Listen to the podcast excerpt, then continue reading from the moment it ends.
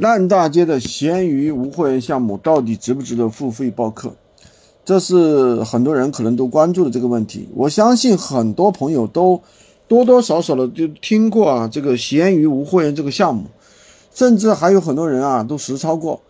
有很多人都会认为闲鱼项目已经烂大街了，玩玩不出新方向，赚不到大钱，还不如去做小红书、做抖音、做视频号。对。说的很对啊，闲鱼无货源它不是一个暴利项目，更不是一个风口项目。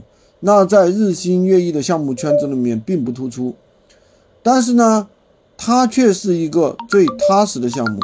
只要你去实操，你就很容易拿到正反馈，而且会发现它的惊喜是什么？就是你原来用手机这么容易就可以赚到钱。记住我说的一句话啊，这么容易。我做闲鱼三年多了，对于闲鱼卖货呢，我有绝对的一个发言权。闲鱼卖货是我们没有任何的资源、学历、经历的一个普通老百姓，并且能够细水长流、稳定的项目。尤其是我们现在做的是高客单价产品玩法。那么市场上这么多的知识付费做闲鱼的，到底这个付费报课值不值呢？在问的时候，先。问一下自己，你花个几百块钱，对吧？每个月给你回报几千块钱，而且越来越多，是否值得？那么关键，你的行动力能不能跟得上？你行动力如果跟不上，你就不要去，对吧？